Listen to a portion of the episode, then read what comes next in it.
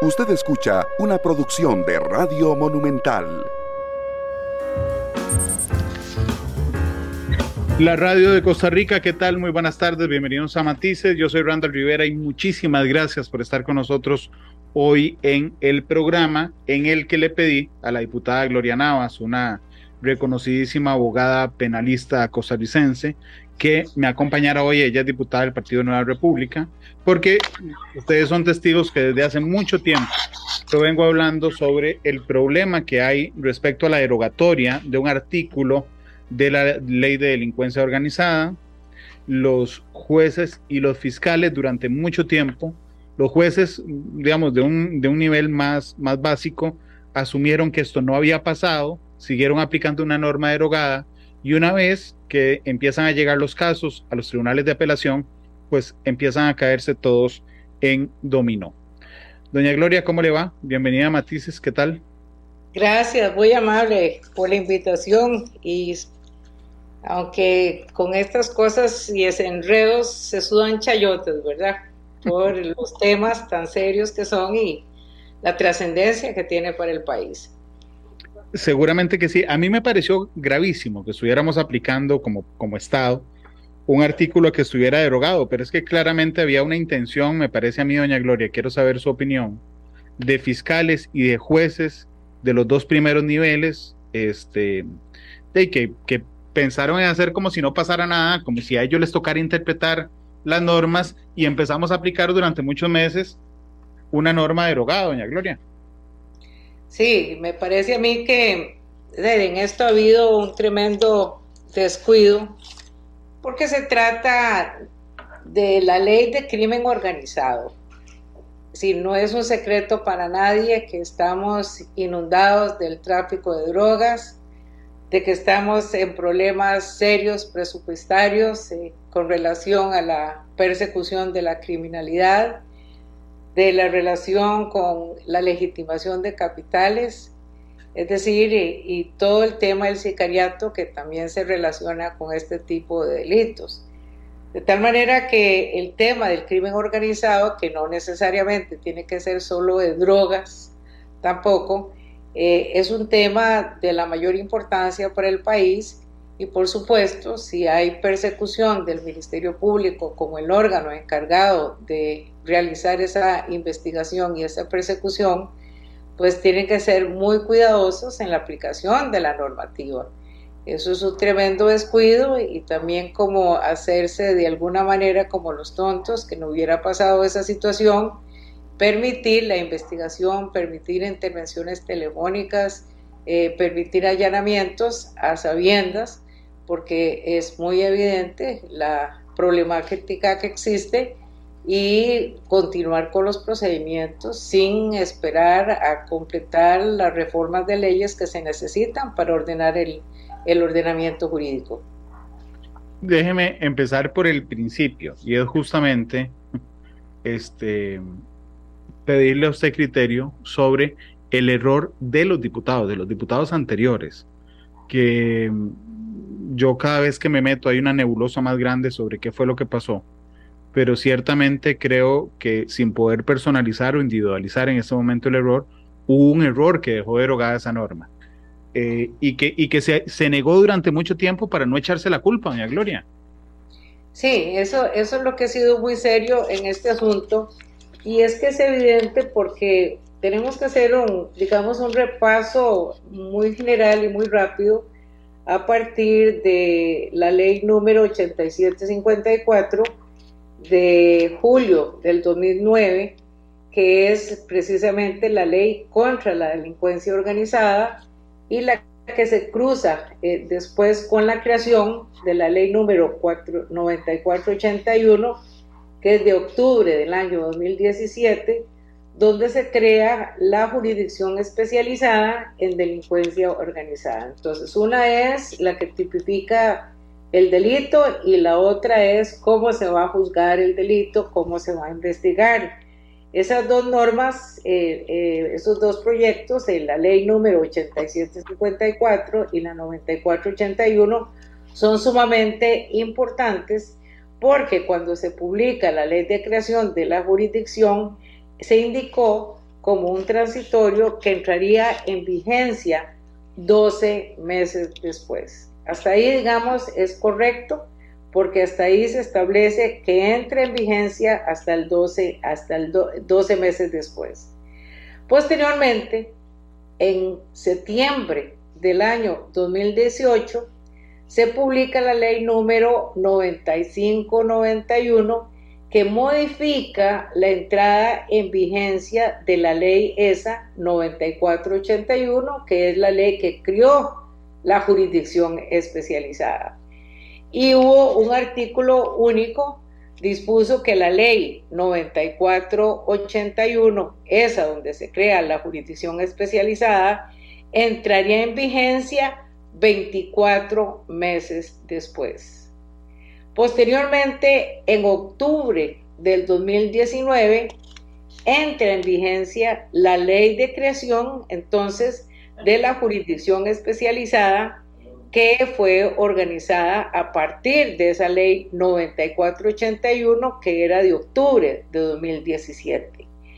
Posteriormente, en el 30 de octubre, y aquí es donde viene el hueco entre el 13 de octubre de 2019 al 30 de octubre de 2019, el 30 de octubre, por ley 9769 de fortalecimiento de la jurisdicción especializada de la delincuencia organizada, del 30 de octubre de 2019, reforma nuevamente la entrada en vigencia de la ley 9481, que repito, es la ley que creó la jurisdicción especializada, y se indica que se entre en vigencia hasta que haya presupuesto para su implementación.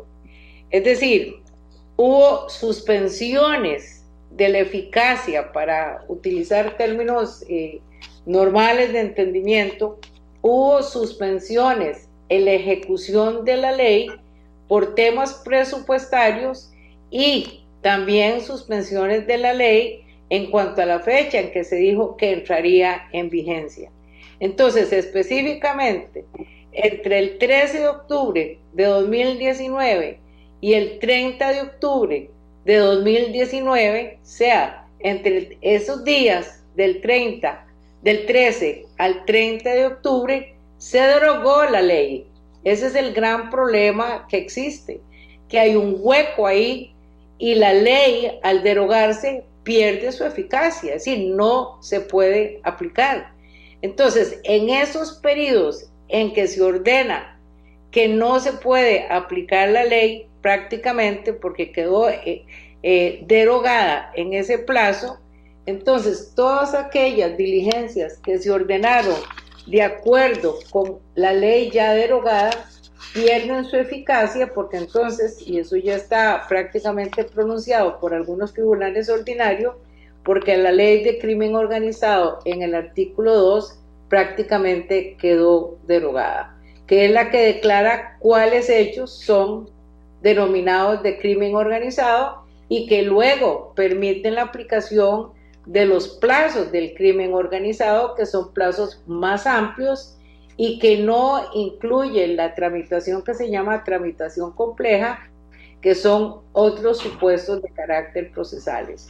En, suma, para hacerlo más entendible, porque esto es una complicación y un desastre nacional realmente en la aplicación de la ley, es que se dejó sin efecto esa disposición del artículo 2 de la ley de crimen organizado que para efectos de referencia establece lo siguiente. Dice, dice declaratoria de procedimiento especial. Entonces, el crimen organizado es un procedimiento que se crea de manera especial y tiene una aplicación diferente al procedimiento ordinario. Eso afecta las ejecuciones de investigaciones reiteradas eh, en cuanto a la intervención de de llamadas telefónicas, allanamientos, etcétera. Eso afecta porque el procedimiento es de carácter especial, pero se establece lo siguiente. Dice, cuando durante el curso del proceso penal, entonces se entiende que es un proceso que ya inicia, el Ministerio Público constate que de acuerdo con las normas internacionales vigentes y la presente ley, los hechos investigados califican como delincuencia organizada, solicitará ante el tribunal que esté actuando una declaratoria de aplicación de procedimiento especial. El procedimiento autorizado en esta ley excluye la aplicación del procedimiento de tramitación compleja. Entonces, se declara que el caso es de crimen organizado por parte del tribunal que ha iniciado la investigación como una tramitación ordinaria, pero se le solicita que se declare de crimen organizado y a la vez queda muy claro que se excluye la aplicación del procedimiento de tramitación compleja que también tiene previstas ampliación de plazos. Ahora dice, el tribunal resolverá motivadamente acogiendo o rechazando la petición del Ministerio Público. La resolución que favorezca la solicitud del Ministerio Público tendrá carácter declarativo. El tribunal adecuará los plazos y para ello podrá modificar las resoluciones que estime necesarios para efectos de ajustar el caso que ha sido declarado de crimen organizado a esos nuevos plazos. Después dice, en el párrafo último, declarado que los hechos investigados califican como delincuencia organizada, todos los plazos ordinarios fijados en el Código Procesal número tal para la duración de la investigación preparatoria se duplicarán Vea que aquí se está hablando que se duplican los plazos que ordinariamente se manejan en la etapa preparatoria que la etapa de investigación. Es decir, la ley de crimen organizado crea un procedimiento especial que tiene que pasar por una declaratoria de un juzgado y que a la vez va a duplicar los plazos. Entonces, esa declaratoria de crimen organizado es sumamente importante porque se va a tramitar de manera diferente. El problema está en que entonces, entre lo que se dice el 13 de octubre de 2019 y lo que se aplica el 30 de octubre de 2019, pasan esos días donde el artículo 2, que no podía entrar en vigencia por esas razones, porque se fue corriendo el plazo de, en que deberían eh, estar en vigencia, al no cumplirse los términos en que se indicó que se suspendía, sino que se pretende aplicar la ley como si no se hubieran suspendido los plazos, eso es lo que se llama la vacacio leyes, hay una, una, un vacío de ley entonces, en ese plazo no se podía aplicar este artículo 2 de la ley de crimen organizado en la que declara qué procedimientos son de crimen organizado. Entonces, todos aquellos que se dictaron en esos plazos definitivamente son nulos en cuanto a la tramitación de plazos. Y ahí es donde entramos en la crisis actual de la discusión de si la prisión preventiva se puede extender o si se pueden legitimar eh, los, em, los allanamientos ordenados bajo esas disposiciones o si las intervenciones telefónicas son lícitas en ese tipo de investigaciones.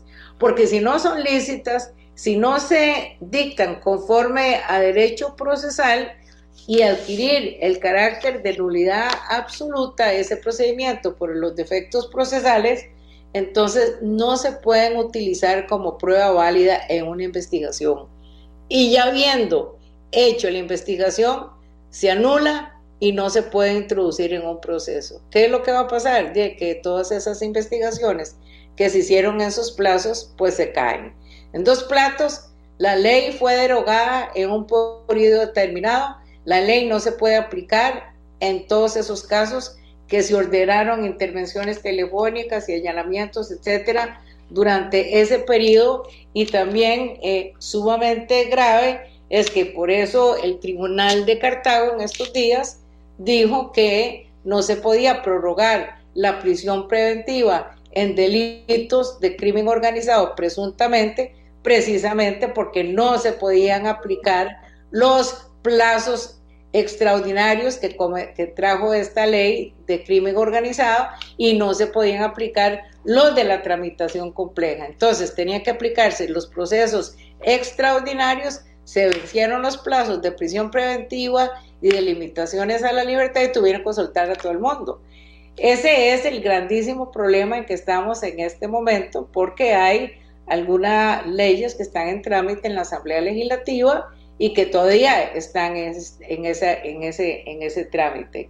Así que la problemática que tenemos es bastante seria y la sala constitucional hizo un pronunciamiento ante la consulta constitucional que hizo el Tribunal de Cartago para preguntarles, mire, esto es constitucional, no es, es inconstitucional, y la sala constitucional no resolvió el punto, sino eh, en cuanto al fondo, sino que indicó que era un tema de legalidad y no de constitucionalidad. O sea, la sala no tiene intervención en el asunto, sino que son los tribunales ordinarios los que tienen que fallar. Entonces ahora va a venir la complicación en que los diferentes tribunales ordinarios no fallen igual.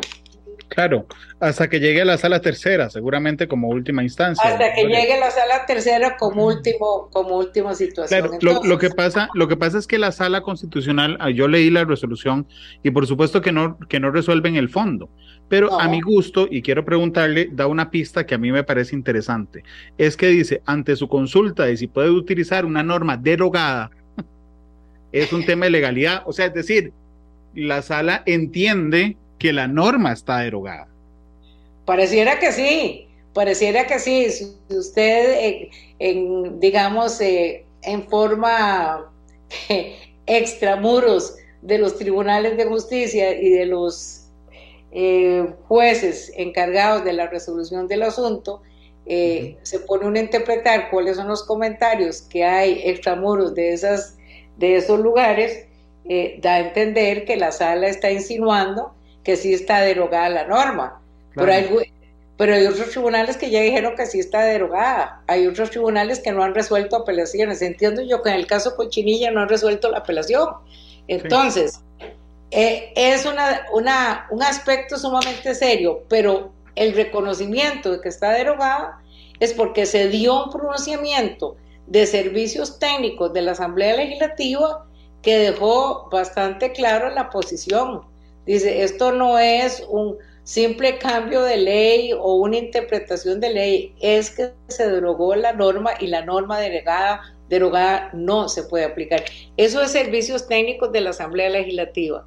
¿Qué está pasando en este momento? Que hay un proyecto de ley que viene a restaurar la aplicación del artículo 2 y a la vez, que es un paso bastante adelante, viene a contemplar el presupuesto que cede la, eh, el Poder Judicial para poner a funcionar esa jurisdicción eh, especializada que aparentemente se quisiera poner a trabajar en, en febrero o marzo del año entrante. Doña Gloria, lo que pasa es que, vamos a ver, si yo salgo a la calle y le pregunto a cada costarricense si está de acuerdo o no en que se libere a las personas sospechosas de crimen organizado, van a decir que no. O sea, es decir, es un tema tremendamente impopular, pero vivimos en un Estado de Derecho. Y aquí va mi crítica. Después, digamos, yo con todos los abogados que he conversado, que no son parte de la judicatura ni del Ministerio Público, todos tienen clarísimo que la norma está derogada. Lo que pasa es que las, la primera reacción eh, de algunos juzgados y de tribunales de apelación, digamos, en, en prisiones preventivas, etcétera, fue taparse los ojos y decir, no, no, no, no, no, esto no está derogado, esto no está derogado porque es tremendamente impopular y a ellos no les parecía. Después vino el Tribunal de Cartago, lo señaló así, se lo comieron completamente es dentro del Poder Judicial y después vino una jueza que por dicha es muy respetada, Rosaura Chinchilla, que además de resolver, dice, además avísele a todos los demás este, tribunales de apelación que ya estamos resolviendo así. O sea, la, primera instancia del Ministerio Público y de los jueces fue cerrar los ojos a eso. Y puede ser que a mí a usted no nos parezca una ley, pero bueno, estamos en un, Estado de Derecho, doña Gloria. Es más peligroso y respetar el Estado de Derecho que aguantar el resultado de una errada disposición legal.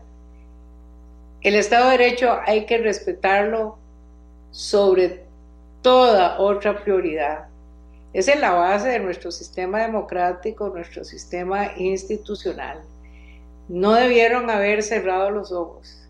Esto hay que terminar de aterrizarlo y eventualmente llegará a la sala tercera, que sería la, la última, en que como casación penal, la que tendría la posibilidad de resolver el asunto, salvo que a alguien se le ocurra hacer algún argumento de constitucionalidad y poner en jaque a la sala constitucional.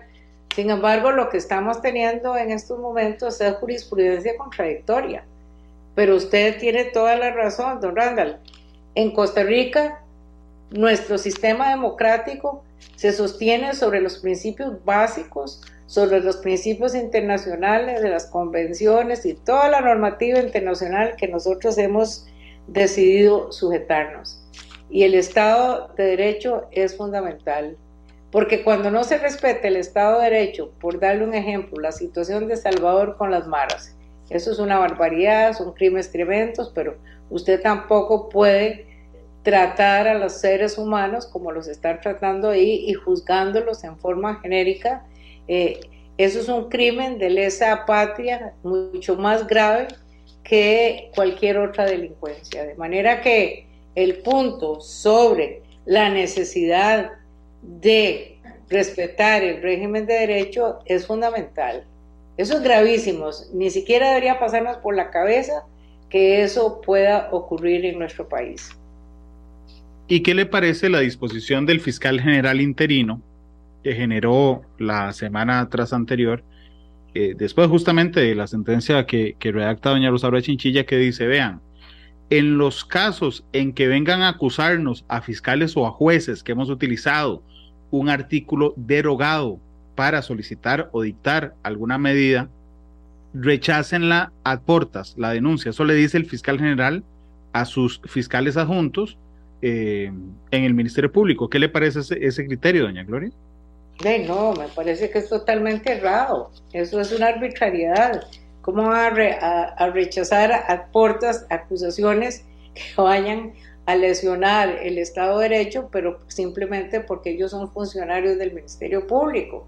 Eh, y hay una, una disposición de, de, un tribunal de derecho que está haciendo un pronunciamiento. No, eh, yo creo que nosotros estamos en una situación y en una época de mucha complejidad, de mucha ignorancia y de falta de valentía en las decisiones.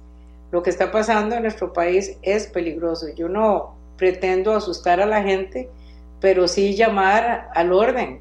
Y creo que la Asamblea Legislativa tiene en estos momentos una responsabilidad muy grande, incluso a través del control político, controlar qué es lo que está pasando en el Poder Judicial sin tocar su independencia.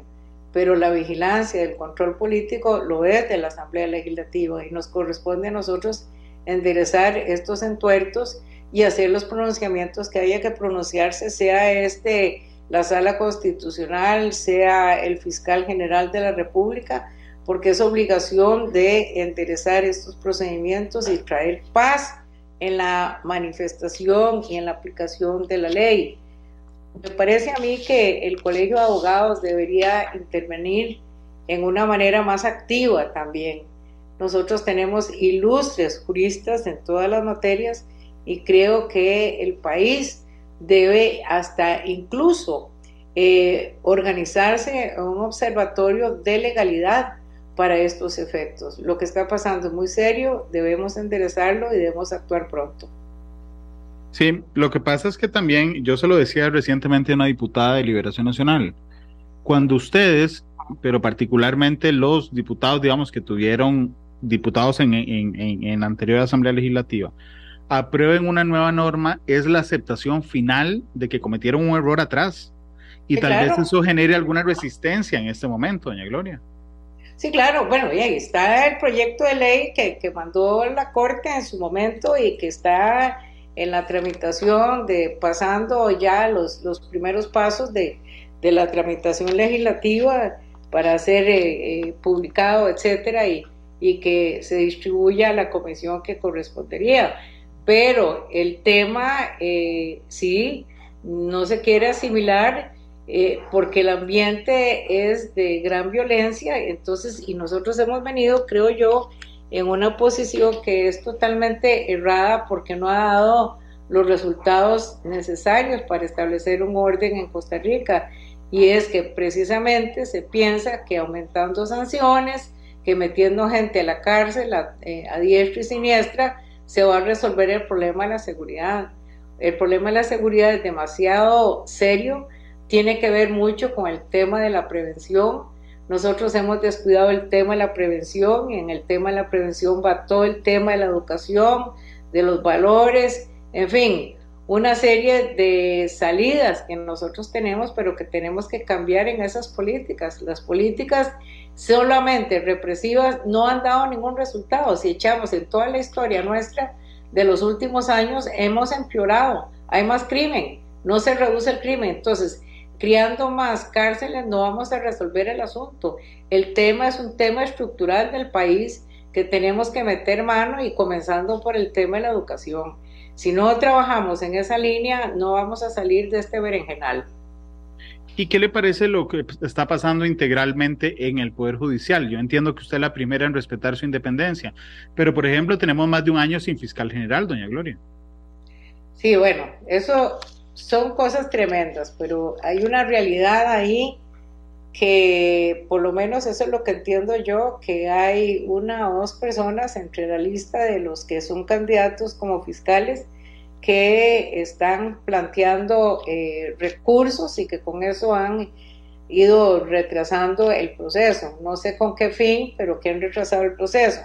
Sin embargo, en mi opinión, cuando los casos son eh, eh, un eh, tremendo adefesio en los planteamientos, para mí deben ser rechazados a puertas. Ni siquiera darles trámite a esos recursos y entrar a resolver una necesidad para el país. ¿Cómo es posible que tengamos más de un año sin fiscal general? Eso es inaceptable. Doña Gloria, cuando yo entré al, al, a cubrir, a trabajar de periodista hace 19 años, no sé, puede ser una versión subjetiva, pero quisiera compartirla con usted y saber qué piensa. Las salas eran las salas, es decir, usted veía la sala tercera de la corte eh, y veía, digamos, una sala activa con personalidad, eh, estuviera uno o no estuviera de acuerdo en las decisiones que tomaba, igual que la sala constitucional. Sin embargo, me parece que después de la crisis de 2017 hemos visto una sala muy desdibujada, sin personalidad, muy lejana de la gente. Eh, eh, digo, bueno, usted, usted directamente lo sufrió en una audiencia donde un magistrado se le durmió y resolvió otra cosa que no era y después tuvo que corregir en media cosa. O sea, es decir, eso demuestra lo que está pasando con la sala, no le, no, no, no le parece. Yo, yo estoy muy preocupado por eso, por el debilitamiento de la sala y poco a poco van desapareciendo los magistrados fuertes. Eh, como por ejemplo, este, el, el, magistrado, por Dios, se me fue el nombre. fallecer Román Solís? Sí, a don Román, gracias. A don Román Solís, ex procurador general de la República, digo que acaba de fallecer, pero es que yo veo unas salas, y la sala tercera particularmente, muy desdibujada. Pues sí, vea, este, usted tiene toda la razón y, creo que, que, su crítica es una crítica real, eh, cierta, y que debe ponerse atención a, niveles de los medios de información colectiva, porque son los que pueden luchar eh, honestamente y a través de ideas eh, serias y soluciones eh, adecuadas para esta situación. Lo grave es que la gente pierda confianza en el sistema y eso es lo que se percibe que ante los fracasos de una justicia pronta, cumplida, sin denegación y de conformidad con las leyes, la gente dice el sistema no sirve.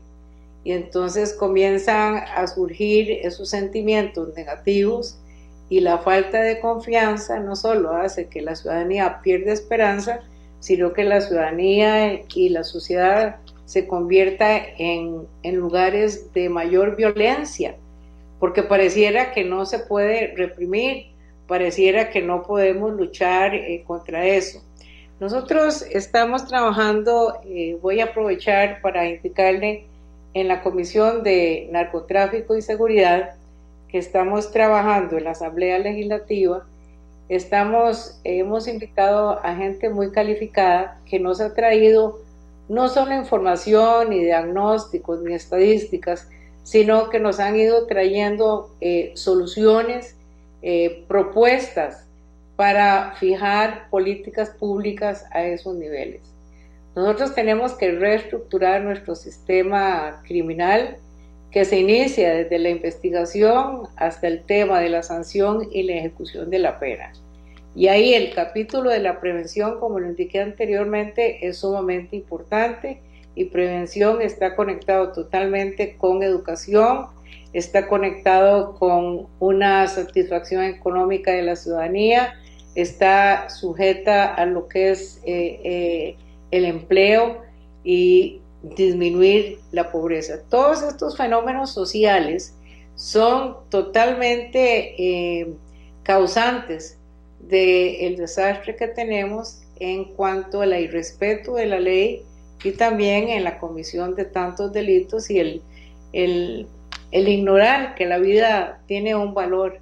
Esos homicidios que se dan todos los días en Costa Rica es algo insostenible, pero nosotros en la comisión estamos tratando de buscar ese camino de propuestas, en lugar de estar pensando tanto en una ley y otra ley y otra ley, en propuestas de políticas públicas y por supuesto eso implicará el manejo de los presupuestos. Por ejemplo, Voy a señalarle que en, el Ministerio de Seguridad Pública, por ejemplo, hemos tenido al ministro y a otros funcionarios muy competentes que están trabajando y haciendo un gran esfuerzo, pero resulta que se van a quedar sin plata el, el mes entrante ya porque solo tienen plata para aceites y cuestiones básicas en el mantenimiento de vehículos que casi ni sirven. Esa es la realidad nuestra. Y luego hay presupuestos que se desvían en el sentido de que tasas y impuestos eh, específicos que se han establecido para que llegaran, por ejemplo, al caso de eh, la seguridad pública, como es el impuesto a las sociedades, se incluyen dentro del presupuesto nacional y lo que le llega a seguridad pública es una cantidad mínima eh, y nada que ver con el origen del, del, del impuesto que se fijó para que llegara esa, ese apoyo a nivel presupuestario. Nosotros tenemos una falencia tremenda en policías, eso en cuanto a la prevención a niveles del Poder Ejecutivo y luego el Poder Judicial también tiene una gran cantidad de presupuestos que se le van en policía judicial y otras actividades que no es administración de justicia. Necesariamente nosotros tenemos que hacer una limpieza una actitud mental y de responsabilidad como ciudadanos y como diputados y como funcionarios públicos para efectos de reestructurar la nación. Es algo que no sucede milagrosamente ni de un día para otro, pero sí hay que hacer esa planificación a corto plazo y que se desenvuelva a mediano y largo plazo. Pero si no hacemos esa planificación, nosotros nos vamos a hundir cada día más yo creo que es posible, yo creo que nosotros tenemos un país que es muy rico en muchas cosas, incluyendo nuestro clima, nuestras actitudes, nuestro pensamiento como pueblo, entre comillas, feliz, pero por lo menos lo intentamos para salir adelante de este, este lodazal en que estamos. Pero la situación es seria, es un tema país, es un tema de contribución nacional para poder salir de esto. Es decir, no solo el Poder Ejecutivo lo va a poder hacer, ni solo la Asamblea Legislativa, ni solo el Poder Judicial, sino que tenemos que trabajar en forma conjunta, en forma eficiente. La Asamblea Legislativa seguir un camino inteligente, eficaz en cuanto a la normativa que se dicte y dejarnos de pleitos o de egoísmos ahí en, en los ambientes o de competencias políticas cuando lo que tenemos que hacer es políticas públicas para salvar al país.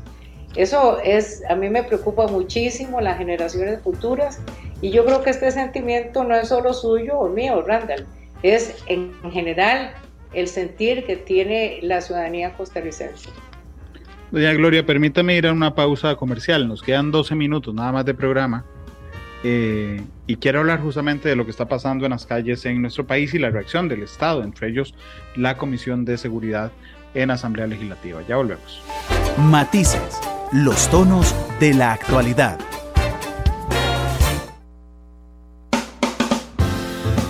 Monumental. Regresamos a Matices, la radio de Costa Rica. Gracias por estar con nosotros. Doña Gloria Navas, diputada de la República, abogada penalista, me acompaña esta eh, tarde. Eh, doña Gloria, esta, esta semana eh, publicamos en Noticias Repetel que la, en, en juicio ya se había logrado determinar que tres personas inocentes, 2017, 2018, 2019, habían muerto a manos de sicarios, particularmente de una banda muy peligrosa que se conoce como la banda del pollo. En uno de los casos, una señora a la que confundieron con una policía y la asesinan. En otro caso, una persona que no tenía que ver nada con la balacera y es una bala perdida. Y en tercer caso, la mamá de un joven o de un muchacho que se negó a seguir vendiendo droga con una organización. Es decir, el, el, argumento de que dejemos que se maten porque por sí se están matando entre ellos ya no nos sirve. Tenemos una tasa de homicidios altísima con víctimas inocentes en el medio. Y pareciera que los esfuerzos en general que hacemos no son nunca suficientes, doña Gloria. No, no son suficientes y esto nos deja eh, a nosotros en general, eh, por lo menos el sentir en, la comisión que estamos trabajando de veras honestamente y esforzándonos y estamos programando un foro para el 8 de septiembre a esos efectos para eh, plantear soluciones específicas a toda esta problemática que tenemos. Pero lo cierto del caso es que tenemos un pueblo sufrido. Esas eh, injusticias son eh, de horror. Eh, no hay seguridad para nadie. yo tengo nietos y cada vez que me indican que van a salir, que van a dar una vuelta, es un, un temor que se siente de que les pueda pasar algo Usted puede estar sentado en su oficina y una bala perdida, como lo explica usted, de quitar la vida en una forma que no es accidental, sino simplemente por la violencia en que estamos. Violencia. El bullying en los, colegios y en las escuelas es eh, insostenible también. Violencia, eso es lo que tenemos. A mí me parece que temas de la mayor importancia es elevar la profundidad de el amor al prójimo. Yo soy una persona creyente y yo creo que si no fuera una persona eh, que está tratando de estar cada día más cerca de Dios, eh, hubiera tirado la toalla hace mucho tiempo.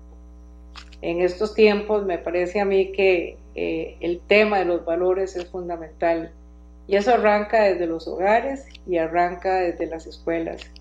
Si los muchachos muchos se sienten frustrados porque provienen de matrimonios fallidos, antes, como usted mencionaba también el respeto que había a los magistrados y a los jueces, el tremendo era, había respeto a los padres de familia, había respeto a los adultos mayores, había respeto tremendo a la vida, y a la salud.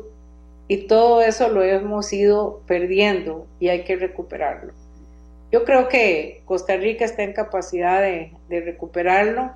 Es eh, una situación eh, difícil, pero sí las políticas públicas tienen que cambiar y dirigirse a esos fines de restauración a la sociedad, de hacer una limpieza de cerebro, de actitudes, de repartir mayor amor, mayor comprensión y también eh, tratar de evitar todas estas acciones violentas, pero eh, con un control educativo, me parece a mí, y también el tema de temor a Dios. Yo creo que lo hemos perdido totalmente en, en nuestra nación y eso es parte de la crisis en que estamos.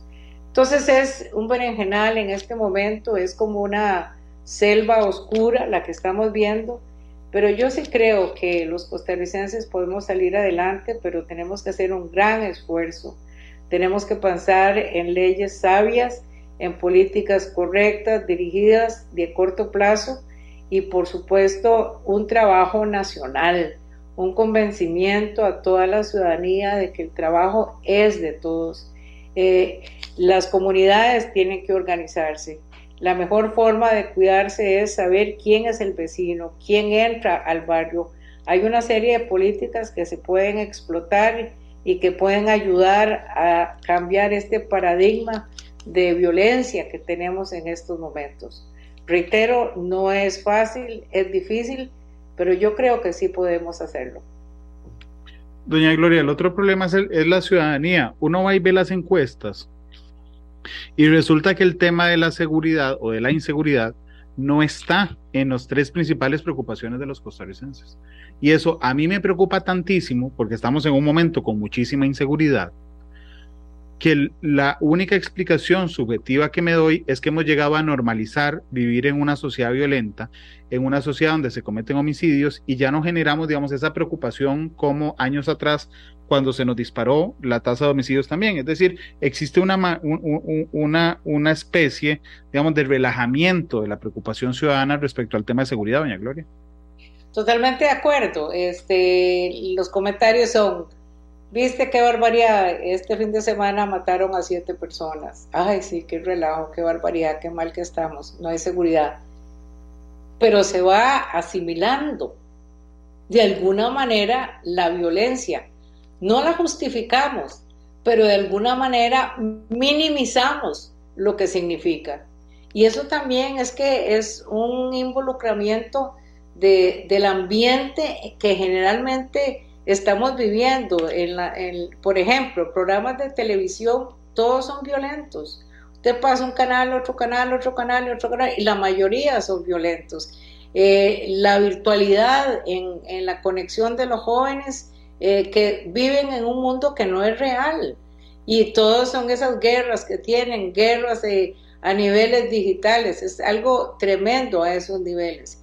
Entonces, el disparar, el matar, no pareciera ser algo serio, sino pareciera como una broma hasta cierto punto.